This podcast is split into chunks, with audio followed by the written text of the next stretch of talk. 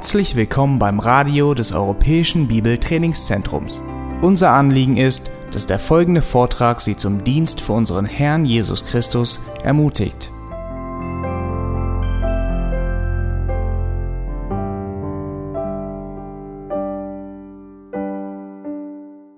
Wenn wir ein bisschen oder ein paar Jahre im Glauben sind, dann haben wir, denke ich, alle die unangenehme Erfahrung gemacht, dass jemand zu uns kommt und bittet um Rat.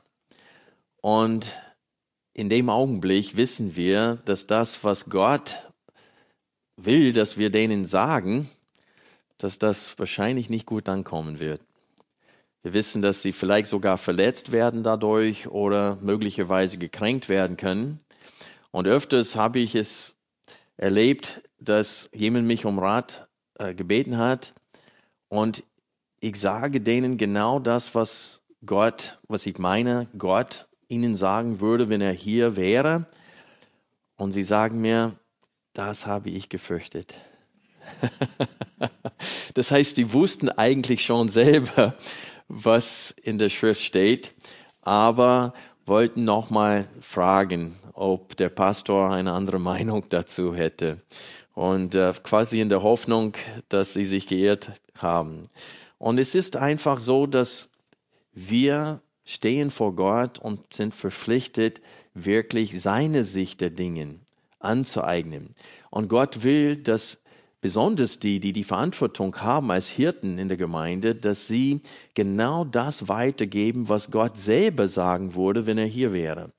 Das heißt, wenn Jesus in unserer Mitte wäre und wir ihn direkt fragen konnten, Gott will, dass wir genau das weiter sagen, was Jesus sagen würde. Und das gilt nicht nur für Hirten, sondern auch für Eltern. Väter sind auch Hirte zu Hause, aber auch für jede Christ, der gefragt wird, auch auf der Arbeit. Ungläubige fragen uns manchmal, weil sie wissen, dass wir uns in der Bibel auskennen, äh, manchmal nach Rat. Ich weiß noch, wo ich beim Militär war. Ich war mit 18 bin ich zum Glauben gekommen und mit 19, 20 und 21 haben sogar Offiziere mich manchmal gefragt, was steht in der Bibel diesbezüglich? Oder äh, ich weiß noch, wo ein Mann, den ich befreundet hatte und er mich, ähm, der war homosexuell und ungläubig und äh, er hat mich näher und näher kennengelernt, wo ich studiert habe bei Moody Bible Institute. Und der hat mich bei einem Spaziergang einen Tag gefragt, Tim, was denkt Gott über die Homosexualität? Und ich habe ihm gesagt, Josef, wenn die Bibel wirklich das Wort Gottes ist, und davon bin ich mir überzeugt, dann ist es ihm ein Gräuel. Und obwohl er mein Freund war, obwohl ich ihn gemocht habe und wusste, dass, ihn, dass diese Aussage ihn möglicherweise verletzen würde, musste ich ihm aber sagen, was in der Bibel steht und wie Gott gewisse Dinge sieht. Und das ist das, was Gott von den Lippen aller seiner Kindern erwartet, aber besonders von Hirten, von Menschen, die Gott berufen hat, zu diesem Dienst, am Wort zu dienen und als Vorbilder für das Volk zu sein. Lasst uns bitte Malachi aufschlagen. Heute lesen wir weiter, was Gott zu den Priestern sagt, die sein Volk in die Irre geführt hatten. Wir hatten in Kapitel 1, 6 bis 14 gesehen, dass die Priester dem Volk erlaubt hatten, blinde und lahme und kranke Tiere zu opfern, anstatt gesunde Tiere, wie es in dem Gesetz vorgeschrieben war. Und Gott führt fort sein, seine Warnung an diese Priester und seine Zurechtweisung in Kapitel 2 und wir lesen ab Vers 1. Malachi Kapitel 2, Vers 1. Und nun für euch, ihr Priester, dieses Gebot. Wenn ihr nicht hört und wenn ihr es euch nicht zu Herzen nimmt, meinem Namen Ehre zu geben, spricht der Herr der Herrscharen, dann sende ich den Fluch unter euch und verfluche euer Segensgaben. Ja, ich habe sie schon verflucht, weil ihr es nicht zu Herzen nimmt. Siehe, ich bedrohe euch die Saat und streue Mist auf euer Gesicht, den Mist euer Feste, und man wird euch zu ihm hintragen. So werdet ihr erkennen, dass ich dieses Gebot zu euch gesandt habe, damit mein Bund mit Levi gültig bleibe, spricht der Herr der Herrscharen. Mein Bund mit ihm war das Leben und der Friede, und ich gab sie ihm. Er war furcht, und er fürchtete mich, und vor meinem Namen erschauerte er. Zuverlässige Weisung war in seinem Mund, und Unrecht fand sich nicht auf seinen Lippen. In Frieden und Geradheit lebte er mit mir, und viele brachte er zur Umkehr von Schuld. Denn die Lippen des Priesters sollen Erkenntnis bewahren, und Weisung sucht man aus seinem Mund, denn er ist ein Bote des Herrn der Herrscharen. Ihr aber, ihr seid abgewichen vom Weg, ihr habt viele durch falsche Weisung zu Fall gebracht, habt den Bund Levis gebrochen, spricht der Herr der Herrscharen. So habe denn auch ich euch verächtlich und niedrig gemacht für das ganze Volk, weil ihr meine Wege nicht beachtet und die Person anseht, wenn ihr Weisung gibt. Lass uns beten.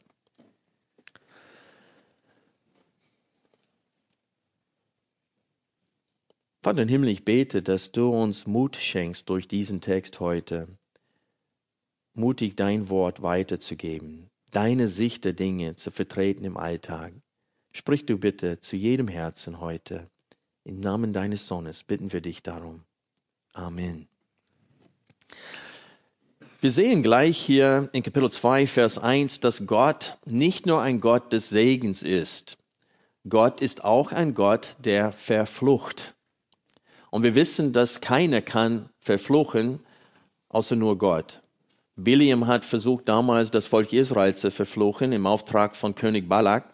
Und jedes Mal, wo er geopfert hatte und versucht hatte, dieses Volk zu verfluchen, steht da, dass Gott es verwandelt hatte zu einem Segen.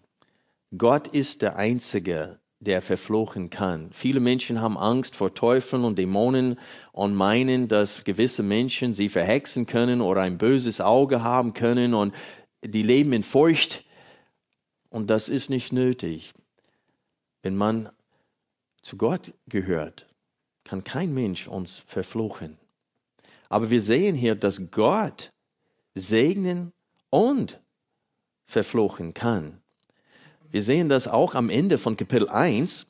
Wir sehen, dass das Volk verflucht sei, weil es falsche Gaben Gott gebracht hatte.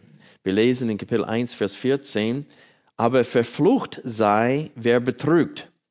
Da gibt es in seiner Herde ein männliches Tier, und er gelobt es, schlachtet aber dann für den Herrn ein Verdorbenes.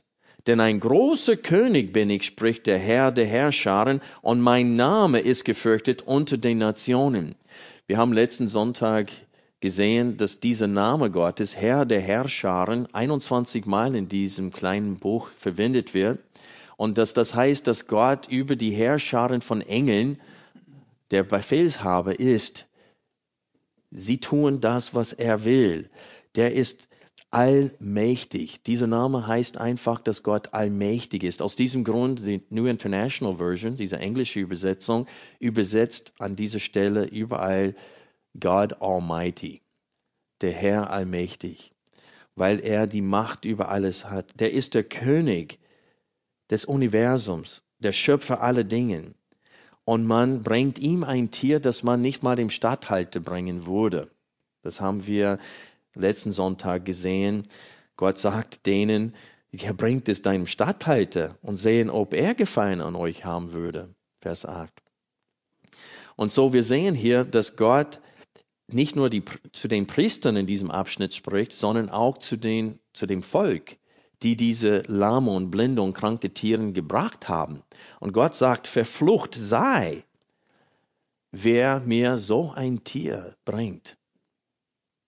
Und dann sehen wir das Gegenstück in Kapitel 2, Vers 1. Und deswegen sind die Aufteilungen von Kapiteln nicht immer günstig in der Schrift. Hier sehen wir das Gegenstück. Und nun für euch, ihr Priester, dieses Gebot. Wenn ihr nicht hört und wenn ihr es euch nicht zu Herzen nehmt, meinem Namen Ehre zu geben, spricht der Herr der Herrscharen, dann sende ich den Fluch unter euch und verfluche euer Segenswünsche oder Segensgaben oder Segnungen. Ja, ich habe sie schon verflucht, weil ihr es nicht zu Herzen nimmt. Und so wir sehen hier, das Volk ist verflucht und die Priester. Und die Segenwünsche und die Segensprüche der Priester, Gott tut genau das Gegenteil äh, zu der Zeit, zur Zeit Malachi, als er zur Zeit Mose tat, wo Biliam versucht hatte, das Volk zu verfluchen. Da hat er diese Versuch, sie zu verfluchen, in einen Segen verwandelt. Und hier tut er genau das Gegenteil. Ihre Segensprüche verwandelt er in einen Fluch. Und so wir sehen hier, dass Gott ein Gott ist, der nicht nur segnet, sondern auch verflucht. Wir sehen das auch später in Malachi 3, in den Versen 7 bis 9 lesen wir folgendes. Seit den Tagen eurer Väter seid ihr von meinen Ordnungen abgewichen und habt sie nicht beachtet. Kehrt um zu mir und ich kehre um zu euch, spricht der Herr der Herrscharen. Ihr aber sagt, worin sollen wir umkehren? Darf ein Mensch Gott berauben? Ja, ihr beraubt mich. Ihr aber sagt, worin haben wir dich beraubt? Im Zehnten und im Hebopfer. Mit dem Fluch seid ihr verflucht, mich aber beraubt ihr weiterhin, ihr die ganze Nation. Und wir sehen hier, dass Gott tatsächlich ein Gott ist, der segnet und verflucht. Ich lese Sprüche 3, Vers 33 vor. Der Flucht des Herrn fällt auf das Haus des Gottlosen, doch die Wohnung der Gerechten segnet er. Und so wir sehen, dass Gott durchaus ein Gott ist, der segnet und verflucht. Wir sehen aber auch hier anhand von Sprüche 3, Vers 33, dass unser Wandel, unsere Herzenseinstellung Gott gegenüber entscheidend ist. Wer vor Gott wohlgefällig wandelt, den segnet er. An dieser Stelle möchte ich zwei Fragen stellen. Erstens, wie sieht Gottes Fluch in dem Leben eines Menschen aus? Sein Fluch und sein Segen. Und zweitens, wird Gott seine Kinder je verfluchen? Das sind zwei wichtige Fragen, die wir nicht unbedingt direkt in Malachi beantwortet bekommen, zum Teil schon, aber ich möchte dann deswegen außerhalb von Malachi gehen und diese beiden Fragen beantworten. Zuerst die Frage, wie sieht Gottes Fluch in dem Leben eines Menschen aus? und wie sieht sein Segen in dem Leben eines Menschen aus. Also erstens müssen wir begreifen, dass Gott entweder gegen oder für einen Menschen ist. Gott segnet das Leben eines Menschen, der vor ihm wohlgefällig wandelt, aber Gott ist gegen einen Menschen, der für sich anstatt für Gott lebt. Und das nennt man sehr Gott in der Schrift töricht. Torheit, wenn ein Mensch nicht für Gott lebt. Warum? weil er hat den Herr der Herrscharen als Gegner. Und das müssen wir wissen, das ist das ABC von Fluchen und Segnen. Man hat Gott, Gott ist entweder für uns oder gegen uns. Und wir wollen ihn, wir wollen, dass er für uns ist, nicht, dass er gegen uns ist. Nicht, dass er äh, uns begegnet wie Biliam damals mit einem Schwert. Der Fluch Gottes in dem Leben eines Menschen ist ein aktives Eingreifen Gottes, um sein Leben zu beschweren. Wenn Gott segnet, ist es ein aktives Eingreifen Gottes, um das Leben eines Menschen trotz des Sündenfalls zu erleichtern oder zu verbessern. Gottes Eingreifen kann in materiellen, physischen oder auch in geistlichen Bereichen sein. In allen drei diesen Bereichen kann sein Segen oder Fluch auftreten. In 5. Mose Kapitel 28, wenn ihr wollt, könnt ihr den Text aufschlagen, aber das Kapitel ist lang und ich wollte einfach nur kurz zusammenfassen, welche Segnungen und Verfluchungen Gott Israel zur Wahl gestellt hat. Wenn ihr mir folgt, dann werdet ich, werde ich euch in diesen Bereichen segnen und dann das Gegenstück auch. Und wo sie über den Jordanfluss in das Land hineinging, Gott hat gesagt, auf diesem einen Berg sollen die Flüche vorgelesen und auf dem anderen Berg sollten die Segnungen vorgelesen werden aus dem Buch Mose, fünfte Mose. Und das haben sie auch getan. Aber kurz zusammengefasst hat Gott gesagt, wenn ihr wohlgefällig vor mir wandelt, dann werde ich den Regen zu richtigen Jahreszeiten schicken, so dass ihr eine große Ernte habt. Und ich werde die Ernte segnen. Und ich werde auch die Frucht des Leibes segnen. Ihr werdet keine Fehlgeburte haben unter, unter Menschen und auch unter eurem Vieh. Ich werde eure Viehzucht auch segnen und ich werde euch reich machen in dieser Hinsicht. Ihr werdet auch in Frieden und Sicherheit vor den Feinden wohnen und ihr werdet in diesem Land wohnen und von mir geschützt sein. Und das Gegenstück ist äh, auch da verkündigt in 5. Mose Kapitel 28. Gott hat gesagt, er würde es so machen, dass es so wenig regnet, dass er den Erdboden dem Erz gleich macht. Das heißt, so hart wie Stein macht, wie Metall, so dass es keinen Ertrag gibt. Es steht, Gott sagte, dass er auch Krankheiten unter sie schicken würde, dass sie krank werden. Es wird Fehlgeburte geben unter den Menschen und auch äh, unter ihren Tieren. Und zum Schluss, wenn sie weiterhin verharren in ihre Sünden, steht es, die werden in die Weg Führung gehen müssen. Gott wird Feinde gegen sie schicken und sie wegführen. Und die werden nicht in Sicherheit leben. Und wenn man das Buch Richter liest, sieht man genau das, dass das in Erfüllung gegangen ist, was Gott gesagt hat. Man sieht das durch das ganze Alte Testament. Michael hat vor kurzem durch Haggai gepredigt und man hat gesehen, dass dieses Volk nach der 70-jährigen Gefangenschaft die sind zurück in das Land gegangen und sie haben ihre Häuser gebaut und geschmückt, aber den Tempel haben sie nicht aufgebaut. Und Gott sagt, ihr habt, ihr, ihr habt viel gesät, aber wenig geerntet. Und er sagte, und ihr sammelt euer Geld in Löchern, die ein, äh, in, äh, in Beuteln, die ein Loch unten hat, ein durchgelöchertes Beutel. Das heißt, Gott sagt, ihr tut's oben rein und ich nehme es unten raus. Und er sagte, und der Grund dafür ist, jeder von euch lebt für sich und nicht für mich. Er kümmert sich um sein Haus und nicht um mein Haus. Und so wir sehen durchaus, dass in äh, 5. Mose 28, dass die äh, Segnungen überwiegend materiell und physisch waren, die Israel versprochen wurden.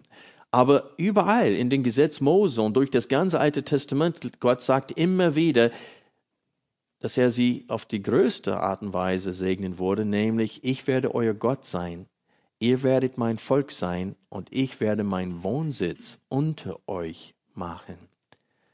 Und über Noah und über Henoch wird gesagt, sie wandelten mit Gott. Das ist der größte Segen überhaupt, diese Freundschaft mit Gott, diesen innerlichen Frieden zu haben.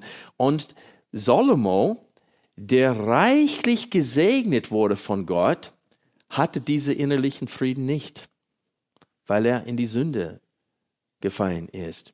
Und in dem Buch Prediger spricht er von, von dieser Tatsache, dass Gott Menschen, die vor ihm wohlgefällig wandelt, er ermächtigt sie, das Essen und Trinken im Leben zu genießen und das Leben mit der Frau der Jugend zu genießen. Also siebenmal spricht Salomo davon in dem Buch Prediger. Und wir möchten einen Abschnitt gemeinsam lesen und das ist in dem Buch Prediger Kapitel 5 bis in Kapitel 6. Das Ende von Kapitel 5. Das ist nach Psalmen, dann Sprüche, dann kommt das Buch Prediger.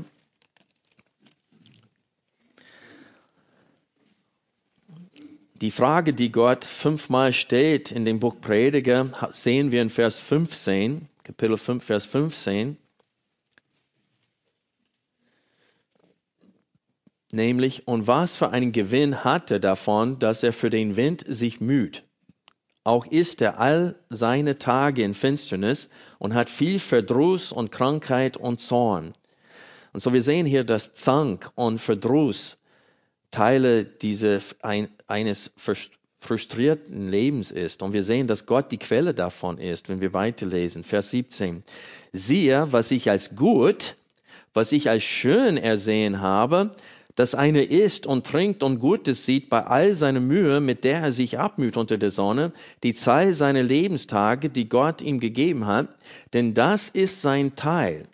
Auch jeder Mensch, dem Gott Reichtum und Güte gegeben und den er ermächtigt hat, davon zu genießen und sein Teil zu nehmen und sich bei seiner Mühe zu freuen, das ist eine Gabe wessen?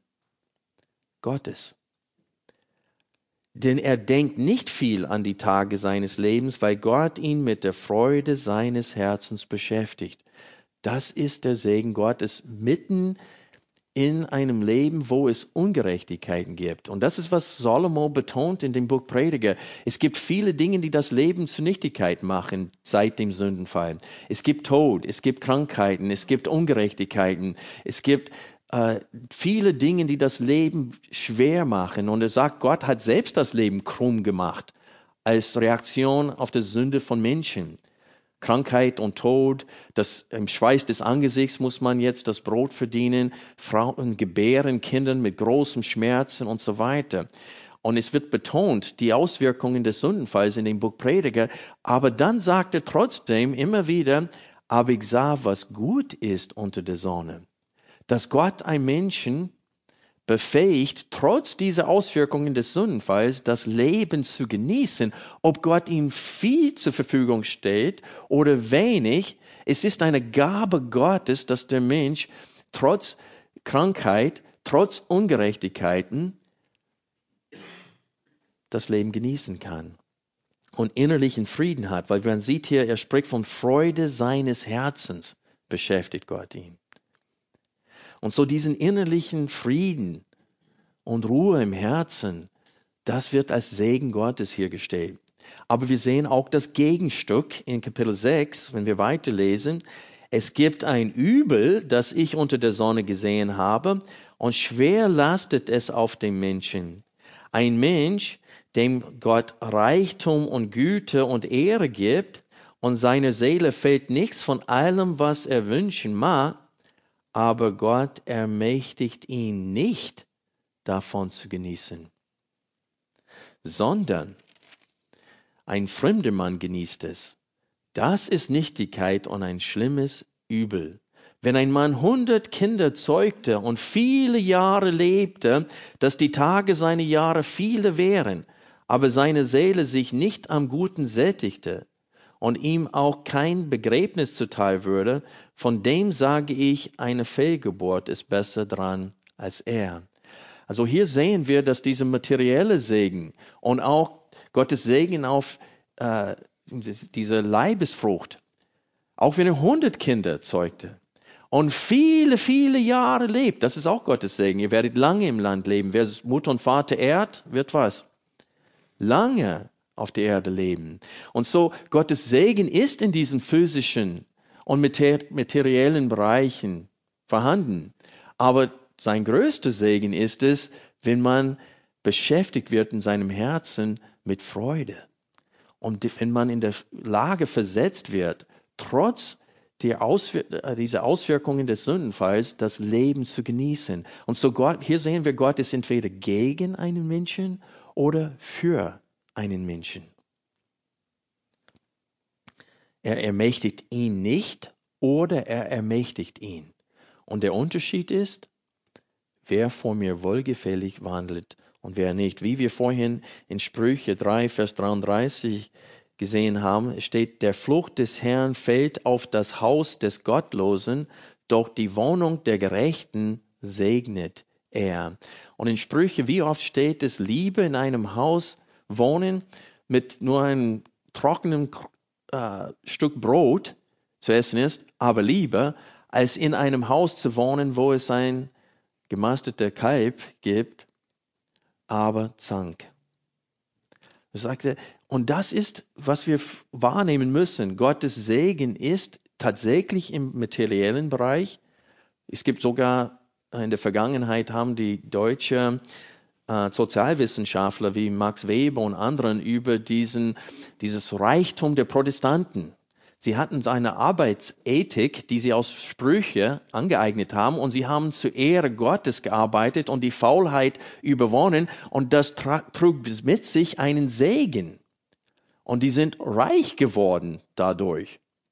Und so das wollen wir nicht verleugnen, dass Gott äh, Krankheit äh, von uns fernhält und dass er uns Gesundheit und auch gesunde Kinder schenkt und dass er auch uns materiell segnet. Aber wir wissen auch unter dem alten Bund, dass nicht alle Frommen in diesem Bereich gesegnet wurden. Denkt an Hiob. Wenn wir die Weisheitsbücher, Hiob, die Psalmen, denk an Psalm 73, wo Asaf sagt, beinahe ist mein Fuß ausgerutscht, ausgeglichen. Warum? Weil ich die Gottlosen beneidet habe. Und das ist genau dasselbe Problem, was wir in Malachi haben. Die sagen, offensichtlich hat Gott gefallen an das Böse. Warum? Weil sie sehen, dass es bösen Menschen gut geht und den Gerechten teilweise werden sie immer noch unterdrückt. Und das unter dem alten Bund. So auch unter dem alten Bund war Gottes Segen nicht immer materiell und auch nicht immer physisch, sondern, aber es war immer Frieden im Herzen alle Gerechten und Frommen, wenn sie zu Gott äh, geflohen sind und sich bei ihm beherbergt haben, hat er ihnen Frieden und Freude im Herzen. Und das ist diese höchste Art vom Segen. Und das lesen wir zum Beispiel in dem Galaterbrief, wo es um die Frucht des Geistes geht. Da steht es, die Frucht des Geistes aber ist Liebe, Freude, Friede, Langmut, Freundlichkeit, Güte, Treue, Sanftmut, Enthaltsamkeit. Gegen diese ist das Gesetz nicht gerichtet und auch gegen solche Menschen, die in der Furcht Gottes wandeln, ist Gottes Gericht auch nicht gerichtet. Und so wir sehen hier, dass Gott, Gottes Segen äh, in drei, in drei verschiedenen Bereichen äh, gegeben wird, aber auch sein Fluch. Auch sein Fluch. Denn Gott schenkt mit vielen gottlosen Menschen Güte und Ehre sogar unter den, in den Augen von anderen Menschen, Respekt. Aber er ermächtigt, er ermächtigt sie nicht davon zu genießen. Und er ist gegen sie in diesem Leben. Jetzt müssen wir die zweite Frage bezüglich Gottes Segen und Flucht stellen nicht nur wie segnet er oder wie verflucht er, sondern wird Gott je seine Kinder verfluchen. Wenn jemand wiedergeboren ist, ist er ein Kind Gottes. Er ist von einem Kind des Teufels zu einem Kind Gottes geworden. Wird Gott uns verfluchen? Wenn wir Malachi wieder aufschlagen, sehen wir, dass das Verhalten das ein Fluch nach sich zieht, nicht das Verhalten eines Gottesfürchtigen ist. In Malachi, ich sage nicht, dass ein Christ nicht in der Lage ist, zum Beispiel Gott zu berauben, indem er sein, äh, eine Zeit lang in seinem Leben Gott den Zehntel nicht gibt. Wir werden zu diesem Text kommen, so wie der Herr es will, in kommenden Sonntagen.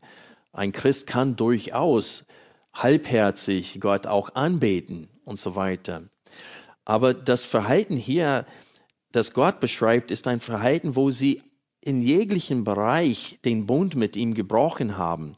Wir sehen, dass dieser Bund mit Levi gebrochen wird in unserem Abschnitt für heute, mehr dazu gleich. Aber wir sehen, dass diesen Bund aneinander, das heißt, das Verhalten, was sie an den Tag legen sollten, einander gegenüber, haben sie gebrochen. Das ist in Kapitel 3, äh, 2, Vers 10. Warum handeln wir treulos aneinander, um den Bund unserer Väter zu entweihen? Und dann steht es, dass sie treulos auch aneinander gehandelt haben, indem Männer ihre, sich scheiden ließ von ihren Frauen. Das lesen wir in Vers 14.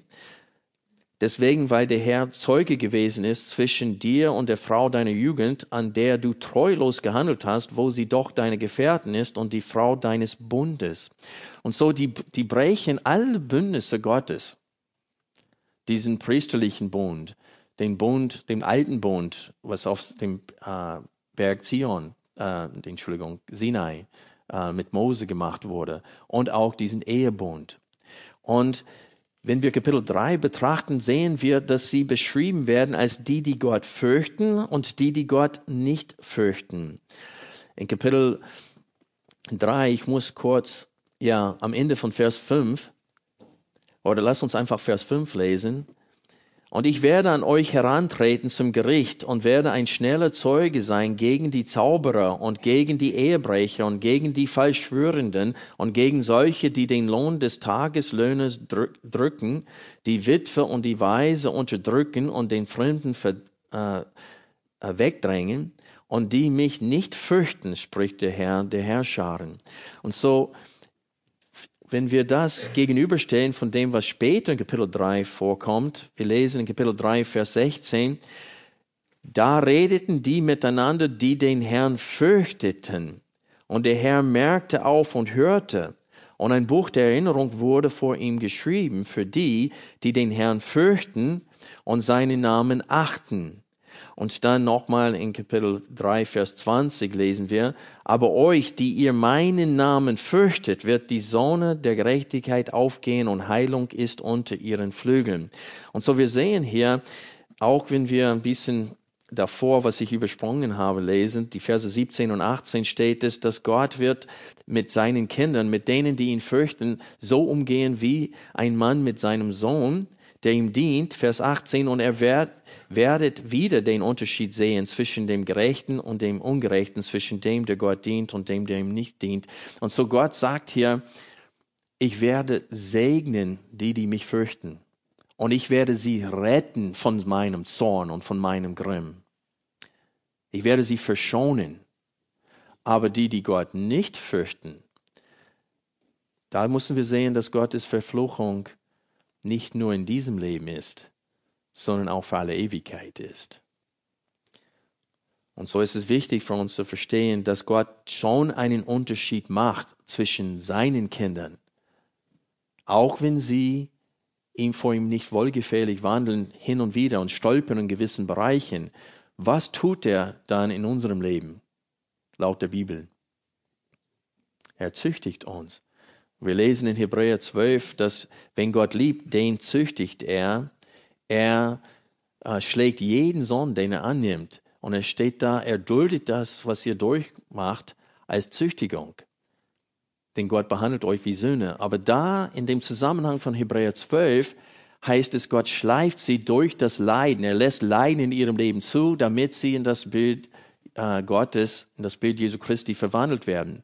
Aber wir wissen anhand von 1. Korinther 11, wo es um das Herrnmal geht, und Paulus sagt, manche von euch sind krank und manche sind sogar eingeschlafen, das heißt frühzeitig von Gott getötet worden. Warum? Weil sie das Herrn mal unwürdig genommen haben. Und so wir sehen, dass auch wenn Gott seine Kinder nicht verflucht, sondern segnet, man kann Gott zum Zorn reizen oder zum, äh, zum Handeln reizen, so dass er als liebevoller Vater uns in die Zucht nimmt. Und das kann ganz schön schmerzhaft sein. Es kann auch physisch sein, dass man krank wird.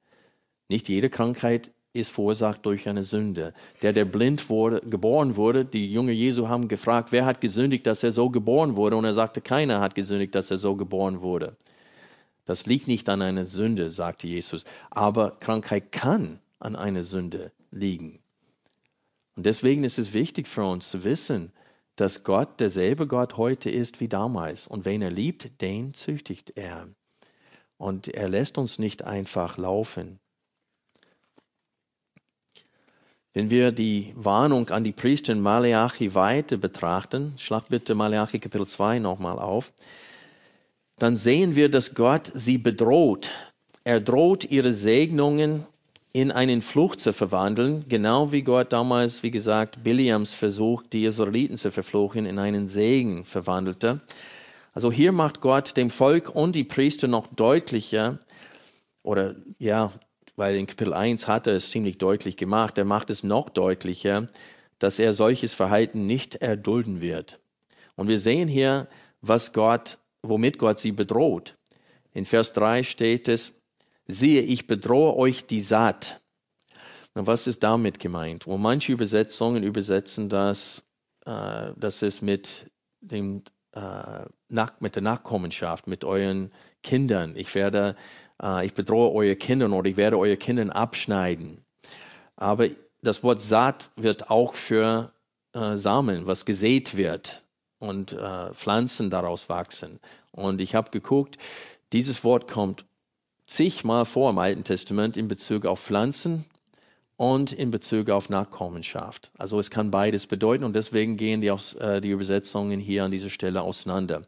Aber in diesem Zusammenhang glaube ich, dass Saat ist diese, äh, die Ernte ist damit gemeint. Ich bedrohe die Ernte.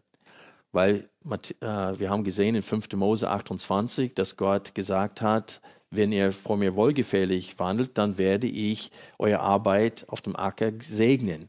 Und auch in Haggai äh, steht es, ihr habt viel gesät, aber wenig geerntet.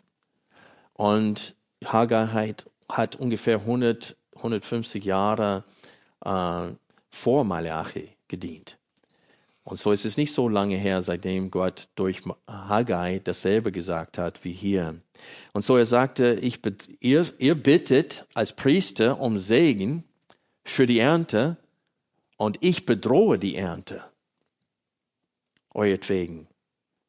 Und dann sagt er, und ich werde euch entehren vor dem Volk. Gott sagt, dass er sogar den Mist von den Tieren in ihrem Gesicht schmieren wird und sie hinaustragen wird, wo dieser Teil von den äh, Tieren, was nicht geopfert wurde, hingebracht wurde, an diesen unreinen Ort. Und Gott sagt, ich werde euch schämen im Augen des gesamten Volkes, weil ihr meinen Namen entehrt habt vor dem Volk, werde ich euch entehren vor dem Volk. Ihr genießt diese Ehre und Respekt und die Anerkennung des Volkes, aber das werde ich euch entfernen. Ich werde diese Anerkennung und Respekt euch wegnehmen, sagt Gott. Das lesen wir in Vers 3, wo es steht, Sieh, ich bedrohe euch die Saat und streue Mist auf euer Gesicht, den Mist euer Feste, und man wird euch zu ihm hintragen so werdet ihr erkennen, dass ich dieses Gebot zu euch gesandt habe, damit mein Bund mit Levi gültig bleibe, spricht der Herr, der Herrscharen. Und so ist es eine ernsthafte Warnung. Wie gesagt, anhand von 1. Korinther 11 sollen auch wir Christen in der jetzigen Zeit diese Warnung ernst nehmen, denn Gott lässt es nicht zu, dass sein Name entehrt wird, auch unter seinen Kindern, die wiedergeboren sind. Und jetzt wollen wir den zweiten Hauptpunkt dieses Abschnittes betrachten, nämlich, dass wir ein Vorbild, Gott gibt den Priestern und auch Hirten heute ein Vorbild, indem er von Levi spricht. Und er beschreibt Levi hier in Abvers 5. Es steht, mein Bund mit ihm war das Leben und der Friede, und ich gab sie ihm. Er war, manche Übersetzungen sagen, er forderte Furcht, und er fürchtete mich, und vor meinem Namen erschauerte er.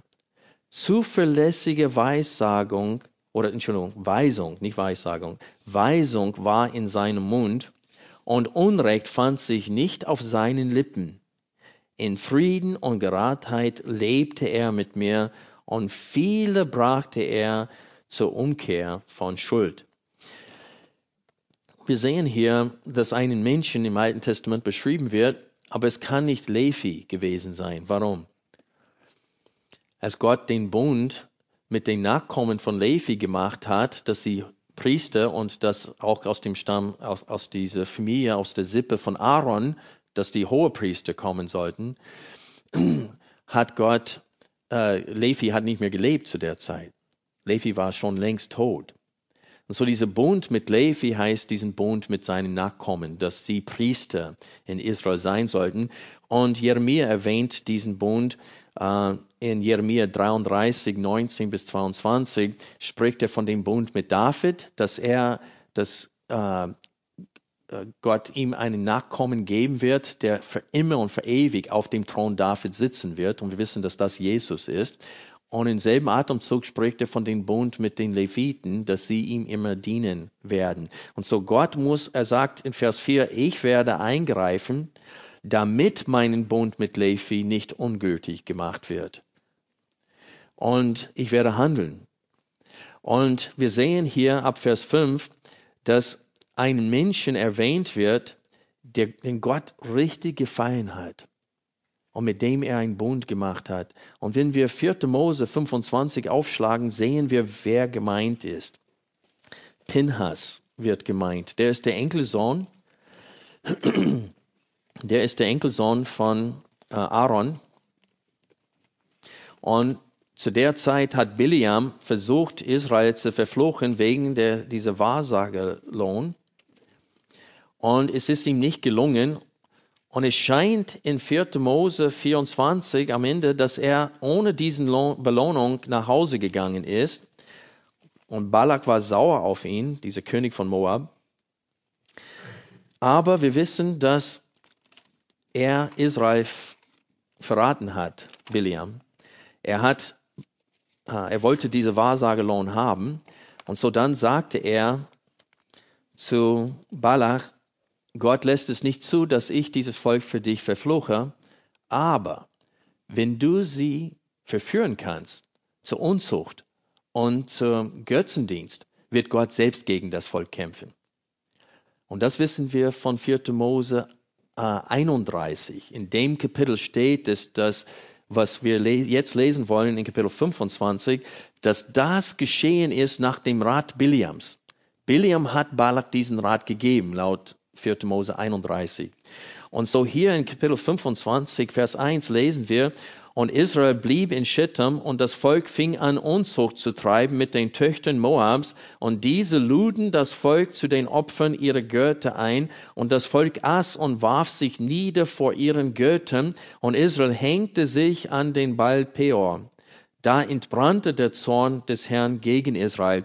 Wir lesen später in Vers 9, dass Gott tötete durch eine Plage 24.000 Israeliten. Und während Mose und Aaron und dann auch äh, Pinhas weinten, kommt ein Israelit in die Stadt mit einer Moabiterin und führt sie in seine Zelt ein, um Unzucht mit ihr zu treiben. Und Pinhas geht hinter den beiden her und durchbohrt alle beide mit einer Speere und tötet sie. Und es steht, Gott hat das akzeptiert als Söhnung für, für die Sünde des Volkes. Und er hat abgelassen, aber inzwischen waren schon 24.000 Israeliten gestorben. Und wir lesen ab Vers 10 diesen Bund, den Gott mit dem Priester Pinhas machte. Und der Herr redete zu Mose und sprach, der Priester Pinhas, der Sohn Eleazars, des Sohnes Aarons, des Priesters, hat meinen Zorn von den Söhnen Israel abgewendet, indem er in meinem Eifer mitten unter ihnen geeifert hat. Was soll das heißen? Es heißt, dass er hat den, dieselbe Perspektive von den Wert Gottes als Gott selbst hat. Das heißt, er sieht Gott, wie Gott sich selbst sieht.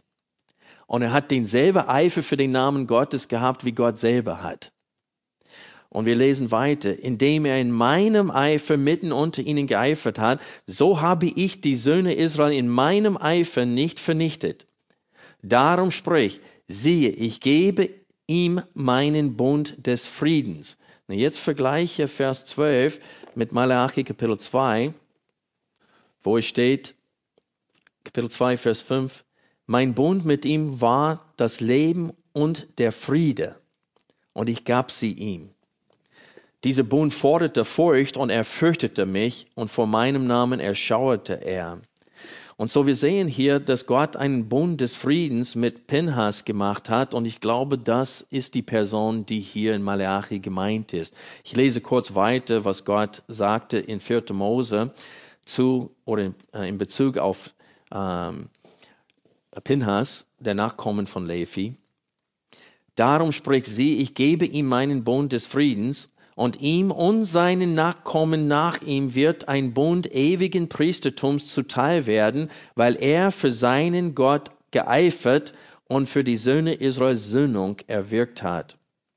Und so wir sehen hier, dass Malachi, in Malachi, Gott erinnert sie an dieses Vorbild, an Pinhas. Und er sagte, so hättet ihr auch sein müssen. Wo diese Israeliten zu euch kamen mit blinde und lahme und kranke Tiere, ihr hättet sagen müssen, was soll das? Gott ist kein Bettler. Wir nehmen solche Tiere nicht. Und wir haben in Kapitel 1, Vers 10 die Erwartung Gottes gesehen. Es steht hier, wäre doch nur eine unter euch, der die beiden Torflügel zuschlösse, damit ihr nicht umsonst auf meinem Altar Feuer anzündet. Ich habe kein Gefallen an euch, spricht der Herr, der Herrscher, und an einer Opfergabe aus eurer Hand habe ich kein Wohlgefallen. Also Gott sagte, es sollte mindestens ein einziger Priester unter euch geben, der genug Mut hat, die beiden Torflügel zuzuschließen und das zu verhindern. Und so die Priester zur Zeit Maleachi waren Feiglinge. Sie haben das nicht gesagt, was sie sagen sollten. Und so Gott gibt denen dieses positives Vorbild. Und er erinnert sie an Pinhas hier. Und wir lesen weiter, wie Pinhas beschrieben wird ab Vers 6, Kapitel 2, Vers 6. Zuverlässige Weisung war in seinem Mund und Unrecht fand sich nicht auf seinen Lippen. In Frieden und Geradheit lebte er mit mir und viele brachte er zur Umkehr von Schuld. Und dann steht es in Vers 7 eine, eine geistliche Tatsache, die zeitlos ist, die auch für Hirten heute gibt, auch für Ältesten der Ortsgemeinden heute gilt. Denn die Lippen des Priesters sollen Erkenntnis bewahren und Weisung sucht man aus seinem Mund, denn er ist ein Bote des Herrn der Herrscharen. Wenn jemand zu uns um Rat kommt, in dem Augenblick sind wir ein Bote des Herrn. Wir müssen denen das sagen, was Gott ihnen sagen würde, wenn er hier wäre.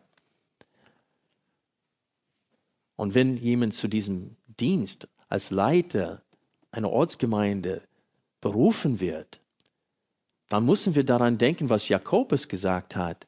Nicht viele von euch Brüdern sollen Lehrer werden, denn ihr wisst, dass ihr ein strengeres oder wir ein strengeres Urteil von Gott empfangen werden. Wenn ein Ältester laut 1 Timotheus 5 in die Sünde fällt und es von Zeugen bestätigt wird und er überführt wird, was sollen sie in dem Fall tun? Ihn öffentlich zurechtweisen, vor der ganzen Versammlung. Ein normaler Christ sollten sie das nicht tun. Aber ein Ältester schon. Warum? Die Latte ist höher für sie. Die Erwartung Gottes ist höher für sie. Du siehst das im Neuen Testament wie im Alten Testament. Und deswegen steht es hier, dass aus, von den Lippen eines Hirten, von einem Pastor, sollten zuverlässige Worte kommen. Lass uns jetzt 1. Timotheus kurz aufschlagen und sehen, mit welcher äh, Dringlichkeit er von Paulus ermahnt und gewarnt wird, weil in, zwei, in Malachi 2, Vers 9 steht es, dass die, die Priester, Priester zur Zeit Malachi, die, die haben die Person angesehen, wo sie Weisung weitergegeben haben. Das heißt, sie haben sich gehütet davor, wenn ein Edler und Reicher und Wohlhabender und ein Beamter vor ihnen stand, ihn zu beleidigen. Das wollten sie nicht tun. Sie haben die Person angesehen, wo sie Weisung weitergegeben haben. Und hier in 1 Timotheus Kapitel, ah, ich muss kurz suchen die Stelle, 1 Timotheus 4, eigentlich Kapitel 5, Vers 21. Ich bezeuge eindringlich vor Gott und Christus Jesus und den auserwählten Engeln, dass du diese Dinge ohne Vorurteil befolgen und nichts nach Gunst tun sollst. Und dann lesen wir in 2 Timotheus, dass schwere Zeiten eintreten werden, Kapitel 3, wo es Menschen geben wird, die sich abwenden werden von der Wahrheit. Sie, wieder die, sie werden die, der Wahrheit widerstehen.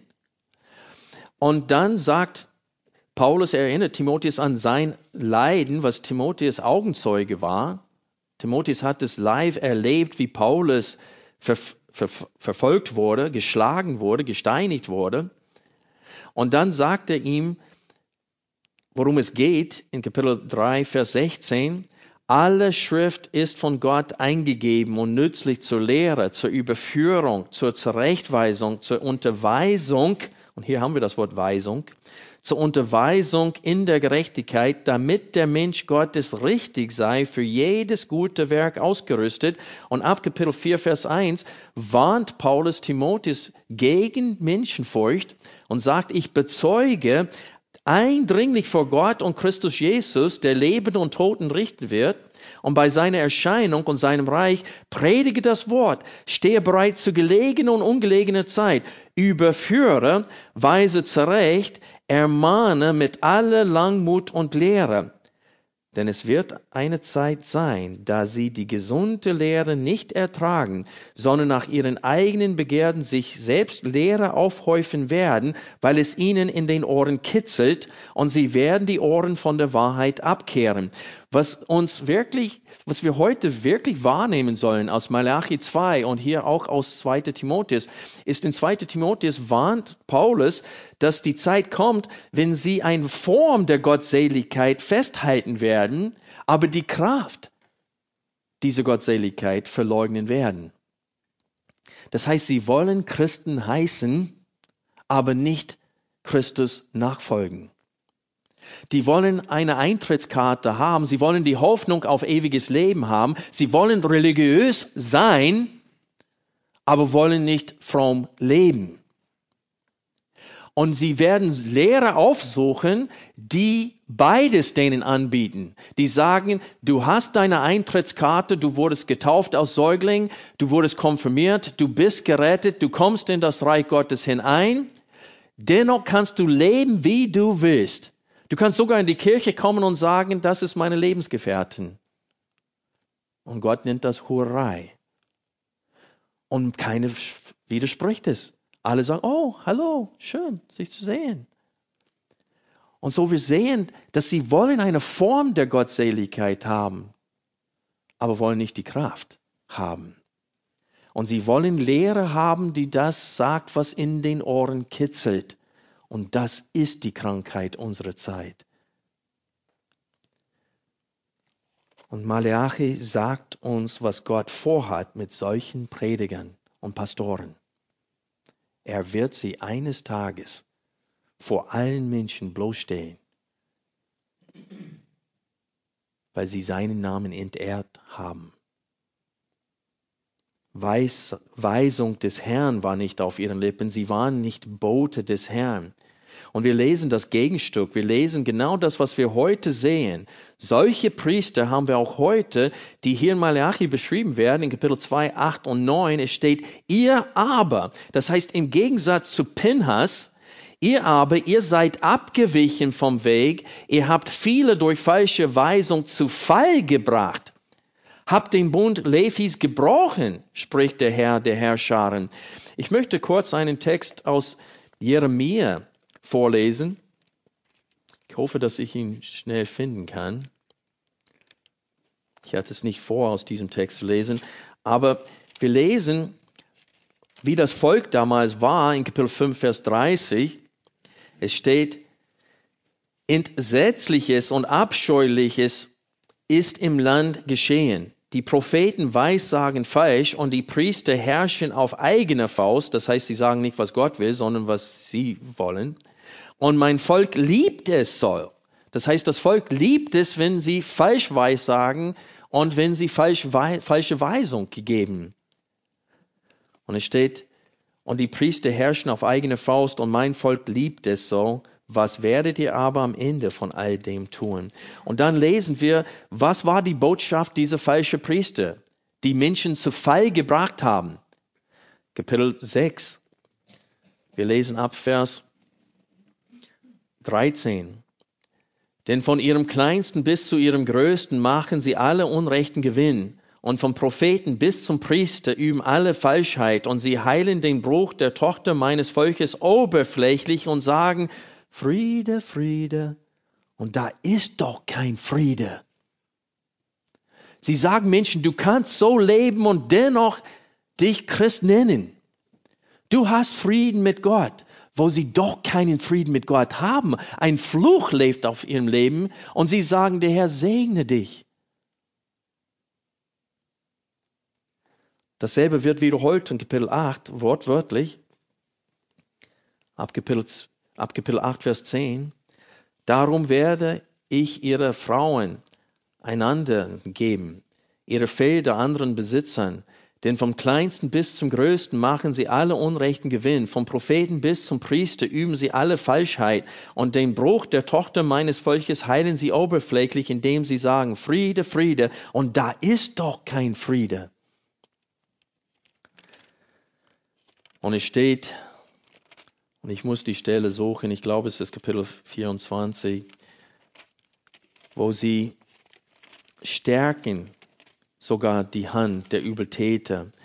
Kapitel 23, Vers 14. Aber bei den Propheten Jerusalems habe ich Schauderhaftes gesehen, Ehebrechen und in der Lüge leben. Und sie stärken dabei noch die Hände der Übeltäter, damit sie nicht umkehren, jeder von seiner Bosheit. Und das ist genau das, was die Priester zur Zeit Malachi getan haben.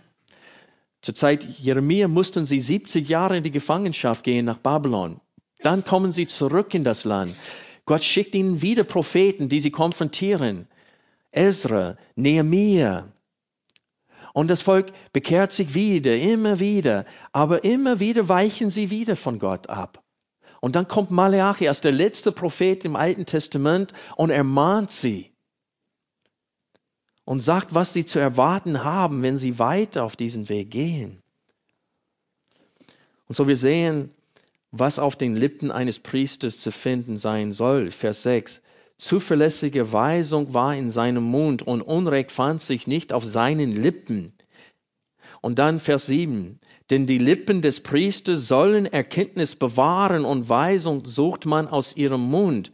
Denn er ist ein Bote des Herrn der Herrscharen, Ihr aber, ihr seid vom Weg abgewichen und ihr habt anderen zu Fall gebracht. Nicht zur Buße, sondern zu Fall. Und das ist die Gegenüberstellung hier.